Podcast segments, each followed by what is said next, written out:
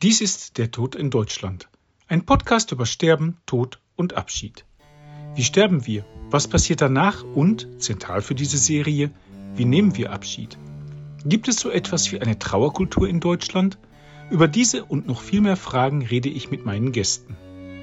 Heute ist zu Gast Professor Birnbacher, Philosoph und Ethiker, der sich während seines aktiven Berufslebens und danach mit der modernen Medizin und Forschung am Menschen beschäftigt hat.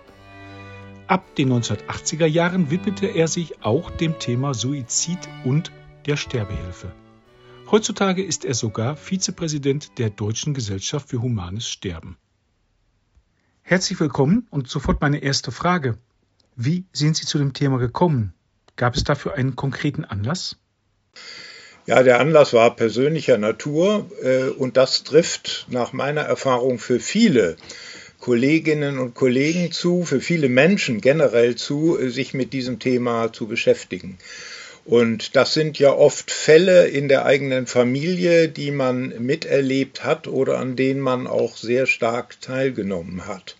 Das war in meinem äh, Fall äh, tatsächlich so, schon in den 70er Jahren. Ähm, und das erklärt mein persönliches Engagement. Ich war damals ähm, sehr enttäuscht über die Reaktion des äh, behandelnden Arztes. Die Person, um die es ging, ähm, wurde von mir und meiner Frau gepflegt und ähm, er hat auf das Ansinnen der Patientin ähm, Sterbehilfe zu erhalten in der einen oder anderen Form abwehrend reagiert. Das ist eine Reaktion, die auch heute unter Ärzten sehr verbreitet ist. Und er hat sich dabei auf ähm, Vorschriften berufen, die, wie ich heute na, im Nachhinein weiß, gar nicht existiert haben. Also vor allen Dingen berufsrechtliche, standesrechtliche ähm, Einschränkungen, die allerdings so damals schon nicht existierten. Was ist, was ist der Grund, dass er so, abwehr, so ab, abwartend oder abwehrend sich verhalten hat, so wie Sie auch gerade sagen und mehrere Menschen es eigentlich machen? Ja, ich glaube, das ist für Ärzte eine sehr naheliegende Reaktion. Das ist für sie ja terra incognita, das ist für sie unbekannt. Oft fehlt auch das, sagen wir, technische Wissen, das dafür notwendig ist. Aber es ist ja, wie bekannt, auch kein Gegenstand des Studiums. Es ist etwas, was ausgeblendet wird und was vor allen Dingen bei aktiven Ärzten, also während ihrer regulären Berufstätigkeit, äh, gewissermaßen ähm, verdrängt wird. Diese, dieses gerade heute zunehmend ähm, zu hörende Wunsch nach Sterben, na, Sterbewunsch, äh, der fällt doch relativ selten an und es gehört einfach nicht zu den Optionen, für die Ärzte sich zuständig fühlen. Dann lassen Sie mich gleich doch auch bitte die Frage dran anschließen, was bedeutet Sterben? Jetzt vor allem natürlich aus philosophischer, ethischer Sicht. Ich werde damit auch noch über Biologen, mit Biologen und Medizinern natürlich sprechen über diese Frage und auch mit Theologen. Aber jetzt konkret an Sie als Ethiker und Philosoph, was bedeutet Sterben? Ja, Sterben ist äh, ja zunächst keine ethische Frage. Es, es, geht ja nicht darum, wie wir mit dem Sterben umgehen und wie wir uns dazu einstellen. Ähm, rein, sagen wir vom Begriff her, ist Sterben zunächst mal ein Teil des Lebens, nämlich ein Teil, äh, der Teil des Lebens, der dem Tod mehr oder weniger unmittelbar vorausgeht. Ähm, vor allen Dingen ist Sterben ein Prozess, der im Regelfall bewusst erlebt wird oft auch nicht bewusst erlebt wird, der aber ganz eindeutig auf den Tod hindeutet. Ich muss allerdings dazu sagen, wann dieser Sterbeprozess genau beginnt, ist hochgradig umstritten. Deshalb ist auch die Verwendung dieses Begriffs Sterbephase im Recht außerordentlich kontrovers. Äh, denn äh, Wann beginnt die Sterbephase? Das ist ähm, sehr, sehr schwer zu objektivieren. Aber wichtig ist, das Sterben ist als Teil des Lebens ein integraler Teil auch des Erlebens in vielen Fällen und natürlich auch eine enorme Chance, zum Beispiel in diesem Sterbeprozess zum Beispiel sich mit anderen Menschen tiefer als gewöhnlich zu verständigen, gewissermaßen in einer ganz besonders intensiven Weise zu kommunizieren, Ähm, wir sprechen ja auch von Konten bereinigen, also gewissermaßen ähm, alte Streitigkeiten zu äh, begraben, beizulegen und Dinge zu verstehen, die bisher einfach nicht verstanden worden sind hilft, ähm, ich, ich sage das mal, ich nenne es mal eben aktive Sterbehilfe, hilft aktive Sterbehilfe den Menschen besser, sich darauf vorzubereiten, auch auf dieses Abschiednehmen? Haben Sie den Eindruck, dass Sie da tatsächlich Ihre Konten bereinigen dann auch und auch noch ganz bewusst an das Sterben herangehen? Äh, ja, ein äh, gesteuertes, selbstbestimmtes Sterben. Äh, das heißt ja gewöhnlich, dass auch das Datum des Todes ähm, festgelegt wird. Entweder durch den Sterbewilligen selbst im Fall der Sterbehilfe äh, oder nach Verabredung mit den Angehörigen, mit dem jeweils Ausführenden, in der Regel einem Arzt. Und das eröffnet natürlich Räume, äh, um gewissermaßen äh, diese Zeit bewusst zu gestalten.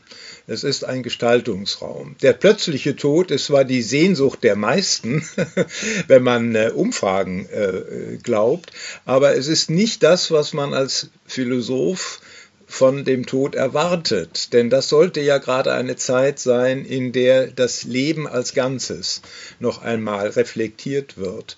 Äh, dass ein, sagen wir, ein gelungener und würdiger Abschluss eines Ganzen ist. Und beim plötzlichen Tod ähm, haben wir zwar oft Schmerzfreiheit, Leidensfreiheit, Siechtumsfreiheit, aber wir haben doch das Problem, dass die Angehörigen dadurch einen Schock erleiden, dass sie ganz jäh und unvermittelt äh, mit dem Fehlen äh, eines wichtigen Bezugspartners konfrontiert werden. Bei der Sterbehilfe ähm, entfallen auch viele Phasen des Sterbens, nicht zum Beispiel der Todeskampf, der bei einem sogenannten natürlichen Tod das ist zwar ein Mythos, aber ich verwende mal äh, diesen Begriff. Ja, bitte, ja, bitte, ja, bitte. Tod ähm, gewissermaßen eher die Regel ist, also etwas sehr Primitives, Ursprüngliches, Animalisches sogar. Äh, nicht? Also etwas sehr, sehr biologisch Bestimmtes, während beim ähm, selbstgestalteten Tod, ob durch Hilfe zum Suizid, äh, durch aktive Sterbehilfe oder wie immer, äh, gewissermaßen die Freiheit aller Betroffenen erhalten bleibt, sich auf den Tod einzustellen. Und das hat auch ganz äh, klare soziale Auswirkungen. Nicht? In den Niederlanden zum Beispiel wird die äh, Tötung auf Verlangen, also die aktive Sterbehilfe im engeren Sinne, wird ja äh, oft so begangen wie eine vorgezogene Trauerfeier. Im Beisein der Familie, äh, in der häuslichen Umgebung. Äh, es findet also keine Trennung statt zwischen dem eigentlichen Sterbeprozess und dem Tod und dann gewissermaßen de, des Todesgedenkens und der Tröstung der Angehörigen äh, und der Feier eines gelebten Lebens. Ich werde da gleich sicher nochmal drauf zurückkommen und wir werden auch in einer nächsten Folge, werde ich Sie da wieder bei haben als Gast, wenn wir auch über den Tod selbst sprechen. Und, äh, Sie haben das gerade schon angesprochen. Was genau, bevor wir jetzt weitersprechen, ist vielleicht auch ganz wichtig, einfach mal die Begrifflichkeit so ein bisschen äh, deutlich zu haben. Was genau ist Sterbehilfe und was ist der Unterschied zur Beihilfe zum Suizid? Ich hatte gerade das Wort aktive Sterbehilfe gebraucht. Ich glaube, das ist vielleicht gar nicht der richtige Ausdruck. Ja, der Begriff Sterbehilfe wird ja in mehreren äh, Umfängen gebraucht. Also im weiten Sinne ist auch der Behandlungsabbruch mit der Folge des Todes eines Patienten eine Form von Sterbehilfe. Das ist zwar etwas Passives in der Regel, es wird nicht weiter therapiert. Ähm, äh, aber es ist das Unterstützen eines früheren Todes, als er theoretisch hätte eintreten müssen.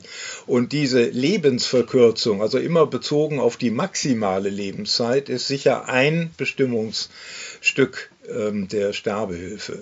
Aber in einem anderen Sinne Sterbehilfe gebunden an die Absicht, die dahinter steht, und die ist in der Regel Leidensvermeidung oder Leidenslinderung. Deshalb sind nicht alle Formen der Hilfe zum Suizid äh, Formen von Sterbehilfe. Denn es geht nicht immer um Leiden oder um Begrenzung von Leiden. Nicht? Jemand kann ja ganz andere Gründe für einen Suizid haben, als ähm, sein Leiden zu beenden. Und dann ist die Hilfe dazu auch keine Sterbehilfe in dem engeren Sinne. Ich wollte gerade sagen, machen Sie da einen Unterschied zwischen der physischen und der psychischen Leiden, dem oder dem physischen und psychischen Leiden oder äh, ähm, man hat jetzt hier in den Niederlanden zum Beispiel äh, beschlossen, dass halt auch Menschen, die psychisch leiden und sagen, eigentlich habe ich mein Lebensende erreicht, auch wenn sie biologisch noch, noch viele Jahre weitermachen könnten, wo man gesagt hat, auch das wäre jetzt ein Grund, diesen Leuten bei der äh, Sterbe, beim Sterben zu helfen. Ja, Sie sprechen den äh, Alterssuizid an und die Alterssterbehilfe aus eben anderen Gründen als einem Leiden. Aber hier würde ich schon von einem Leiden an anderen psychischen Symptomen sprechen, also an Einsamkeit, an Verlust genau. äh, der äh, Vertrauten, Verlust der Familie, Verlust an Freunden. Äh, mein Vater selbst ist 103 Jahre alt geworden. Eines der größten Probleme der letzten zehn Jahre waren tatsächlich dieses völlige Überleben. Äh, alle Bezugspersonen außer der eigenen Familie ähm, waren gewissermaßen nicht mehr auf der Welt. Nicht? Und das ist ja. eine, eine Situation, auf äh, die man sich in dem Alter ganz schwer einstellen kann. Aber ähm, die Art des Leidens ist nicht entscheidend. Ähm, entscheidend ist, dass die Intention auf Leidenslinderung oder Leidensvermeidung geht. Und ähm, insofern sind die Fälle von Suizidhilfe nur typischerweise oder ganz überwiegend Fälle von Sterbehilfe. Mhm. Warum ist das Thema so unglaublich schwierig? Warum, warum hat es so lange in Deutschland gedauert, bis es einigermaßen auch wirklich im, im, in der Politik und auch in der Gesellschaft breiter diskutiert wurde? Und warum ist es für uns als Menschen so schwierig? Ja, schwierig ist es einerseits äh, wegen der äh, enormen Emotionalität, äh, die an diesem Thema haftet. Und diese Emotionalität ist ja zum Teil ambivalent. Die meisten Menschen würden für sich eventuell gerne die Kontrolle über die Grenzen ihres Lebens behalten bis zuletzt. Selbstbestimmung ist ein sehr, sehr äh, sehnsüchtig äh, erstrebtes Ziel einer großen Mehrheit von Menschen. Sie möchte bis zum Ende selbstbestimmt bleiben, also sie möchte nicht zum Beispiel dement werden, sie möchte die Kontrolle behalten, aber sie möchte auch diesen letzten Prozess ähm, gewissermaßen in ihre eigene Hand nehmen. Es gibt natürlich auch andere, die das nicht wollen. Also äh, tiefe Emotionen werden berührt, deshalb ist das Thema schwierig. Aber äh, es kommt natürlich hinzu, dass das auch sehr komplex ist. Also Sie haben schon die Begrifflichkeit angesprochen. Äh, das macht sehr vielen Menschen sehr viel Mühe, diese subtilen Unterscheidungen äh, zu äh, verstehen oder nachzuvollziehen. Und die sind ja auch so schwierig im Gedächtnis zu behalten, dass viele so eine Art Schwarz-Weiß-Denken entwickeln. Also auf der einen Seite der natürliche Tod und auf der anderen Seite die Spritze. Also gewissermaßen die Extreme äh, werden äh, kontrastiert, äh, weil eben doch eine gewisse Schwierigkeit gesehen wird, diese vielen Zwischenlösungen, Zwischenschritte zu machen. Dass das Thema politisch so schwierig ist, das liegt vor allen Dingen daran, dass es hochgradig kontrovers ist und dass diese kontroverse Qualität eben auch vor allen Dingen weltanschauliche Hintergründe hat. Das heißt, es werden metaphysische, ethische, religiöse Grundfragen äh, angesprochen. Ähm, da können Sie durchaus die Abtreibungsfrage, Schwangerschaftsabbruch ähm, parallel schalten. Da ist es außerordentlich schwierig und es war in dem ersten, in dem genannten Fall ja eine glückliche Lösung, hier einen sozialen Ausgleich, eine Art Kompromiss zu finden, der äh, möglichst alle Seiten ähm, des Spektrums zufriedenstellen kann. Äh, das gelingt ähm, zum Teil. In einigen Nationen ist das gelungen, in anderen steht das noch bevor. Aber wenn Sie die letzten ähm, sagen wir, Gesetzgebungsentscheidungen in Spanien, Portugal oder wo immer sehen, dann sehen Sie, dass die Mehrheiten, die ähm, die Änderungen begründen, dass die äh, nie äh, sehr hoch sind, sondern dass da immer sehr viel an, an äh, Kontroverse nachbleibt. Und das ist gewissermaßen die Kunst der Politik, diese tiefen Beunruhigungen so weit abzupuffern, dass sich daraus eine Art Modus vivendi ergibt.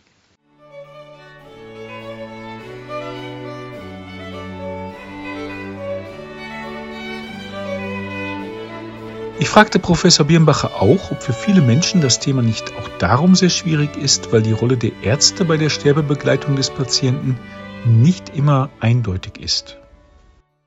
Ja, die Rolle des Arztes ist ja ähm, gewissermaßen auch wieder sehr unterschiedlich. Äh, etwas, was sich ja durchaus schon ähm, seit einigen Jahren ähm, eingebürgert hat, auch im, in, im ärztlichen Stand, ist äh, der Behandlungsabbruch auf Wunsch des Patienten, entweder auf akuten Wunsch oder in Form einer Vorausverfügung, also einer Patientenverfügung. Ähm, die Entwicklung zur Anerkennung solcher Verfügungen und auch zur Anerkennung des Selbstbestimmungsrechts des wachen und urteilsfähigen äh, Patienten, die ist ja gerade auch in Deutschland enorm schnell verlaufen, das müssen wir sagen. Also das ist eine Umwälzung, ähm, die innerhalb von zehn Jahren sich vollzogen hat. Wir wissen, es gibt immer noch Widerstände. Äh, gegen die Befolgung von ähm, Patientenverfügung. Ich erinnere mich noch an eine Situation, wo ein äh, aufgeregter Chirurg ähm, diese Patientenverfügung so vom Tisch gewäscht wird, ach, äh, hat, das sind alles Suizidenten. Nicht? Also die sind alle nicht so ganz richtig im Kopf, das meinte er. Äh, das ist aber jetzt schon einige Jahre her. Heute würde das fast niemand mehr so äh, abtun, äh, sondern die Anerkennung des Rechts des Einzelnen, eine medizinische Behandlung, die ihm angeboten wird, abzulehnen oder eine Umstellung zu verlangen auf rein palliative, also auf rein symptomorientierte Maßnahmen, das äh, hat sich ganz erstaunlich äh, schnell auch auf dem Wege der Medizinethik, die diesen Prozess selbstverständlich sehr beschleunigt hat, äh, enorm schnell eingebürgert. Problematischer sind die Formen, die ein aktives, ähm, eine aktive Beteiligung von Ärzten erfordern. In erster Linie natürlich die in den Niederlanden ähm, sehr verbreitete äh, äh, Tötung auf Verlangen, also heute legal in zunehmend mehr Ländern der Welt, einschließlich Kanada, Kolumbien, äh, Benelux-Staaten und inzwischen Spanien. Ähm, also auch in Ländern, die uns relativ nahe sind, äh, aber natürlich auch die Suizidassistenz, also die Hilfe beim Suizid, wo der Arzt nicht selbst den letzten Schritt tut, sondern äh, dem Patienten lediglich die Gelegenheit gibt, die Freiheit lässt, selber sein Leben zu beenden. Das ist äh, nicht nur auch emotional sehr belastend, äh, sondern das ist natürlich auch ein Schritt, der herkömmlich nicht äh, den Aufgaben des Arztes entspricht und im hippokratischen Eid, wie wir wissen, ja auch ausdrücklich verboten worden äh, war. Äh, ich werde keinem Patienten ein tödliches Mittel geben. Ähm, das sich allerdings in den äh, nachaufklärerischen hm, Zeiten hm. in den äh, Ärzteordnungen nicht mehr so wiederfindet, äh, aber doch als hochgradig bedenklich gilt.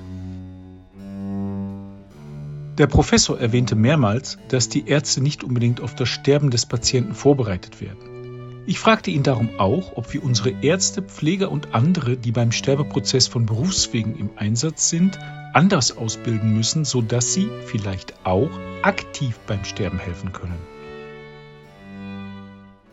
Ja, also ich möchte hier nicht über die äh, Tötung auf Verlangen sprechen, die in den Niederlanden praktiziert wird. Die ähm, scheint mir kein richtiger Weg zu sein, äh, um das Selbstbestimmungsrecht des Patienten zu wahren. Ähm, bei, dieser, bei diesem Verfahren ist äh, aus meiner Sicht die Schwelle zu stark abgesenkt. äh, scheint mir angemessener, wenn der Patient selbst äh, die Verantwortung dafür übernimmt, dass er sein Ende äh, will und das effektiv bewirkt. Und dazu scheint es mir wichtig, dass er die Tatherrschaft behält. Ähm, es ist ja kein Zufall, nicht? dass gerade in den Niederlanden äh, die Tötung auf Verlangen so viel häufiger und so viel ähm, attraktiver ist für die meisten Patienten als äh, die äh, Suizidassistenz, wo der Arzt äh, gewissermaßen nicht den letzten Schritt tut. Und äh, das ähm, ist für mich gerade ein bedenklicher Zug. Nicht? Außerdem ist die Belastung des Arztes auch noch stärker, denn äh, er hat ja nun äh, die Gewalt über das Leben des Patienten in seine Hand genommen, während er sonst dem Patienten eine Chance gibt, seinen Willen ähm, ich setze jetzt mal voraus, der ist ähm, mängelfrei, wie die Juristen sagen. Dieser Wille ist echt und ist authentisch und wohl bedacht. Äh, diesen Willen durchzusetzen. Und äh, das ist für den Arzt weniger an aktiver Involviertheit. Das, er kann sich gewissermaßen sagen, ich habe die Gelegenheit gegeben, aber nicht den, die, äh, den, den Tod selbst bewirkt, nicht letztlich bewirkt. Es gibt ja in der Tat noch die Möglichkeit, dass man halt den letzten Schritt dann auch an einen, zum Beispiel an ein Familienmitglied überlässt oder dass das Familienmitglied das zusammen mit dem Sterbenden äh, äh, diesen Weg geht und nicht der Arzt. Es lassen sich viele Wege denken, wie zum Beispiel in der Schweiz, wo der Arzt nicht direkt beteiligt ist, auch bei dem ähm, äh, Trinken des tödlichen Tranks äh, sondern da Mitarbeiter, auch speziell geschulte Mitarbeiter einer Sterbehilfeorganisation, das äh, erledigen. Der Arzt lediglich die Begutachtung vornimmt und die Ausstellung des Rezepts. Das ist ein anderer Weg, der meines Erachtens auch realistischer ist, ähm, aus Gründen der Überlastung der Ärzte durch äh, Sterbehilfefälle. Ähm, Ärzte haben eigentlich zentral eine andere Aufgabe. Herr Professor Birnbacher, denken Sie regelmäßig an das Sterben? Äh, ich werde äh, regelmäßig mit ähm, dem Sterben konfrontiert. Also ich denke nicht regelmäßig an mein eigenes Sterben. Äh, natürlich ist das auch eine Sache des Lebensalters. Das heißt, mit zunehmend geringer Lebenserwartung, Sie können ja ausrechnen, wie, wie hoch Ihre Lebenserwartung, jedenfalls mit den Durchschnittswerten gerechnet, für sie ist. Das schrumpft sehr schnell zusammen. ähm, insofern liegt der Gedanke näher. Außerdem sterben immer mehr Gleichaltrige ähm, gewissermaßen vor einem unter den eigenen Augen. Ähm, sondern äh, durch meine ehrenamtliche Tätigkeit in der Deutschen Gesellschaft für Humane Sterben. Da werde ich natürlich mit dieser Thematik äh, immerfort konfrontiert, denn äh, das ist ja Gegenstand dieser Gesellschaft, sich auf diesen letzten, äh, letzte Phase vorzubereiten und ähm, in dieser Funktion wird man mit sehr vielen, auch sehr tragischen, sehr schweren Fällen äh, konfrontiert, in der es nicht unbedingt um das einzelne Mitglied geht, sondern um dessen Lebenspartner, äh, um dessen Eltern und so weiter. Also mit Konflikten, die andere haben und glücklicherweise nicht man selbst. Hm? Haben Sie vielen Dank für dieses Gespräch, Herr Professor Birnbacher. Ja, bitteschön. Dies war Der Tod in Deutschland, ein Podcast über Sterben, Tod und Abschied. Heute war zu Gast Professor Birnbacher, Philosoph und Ethiker zum Thema Sterben.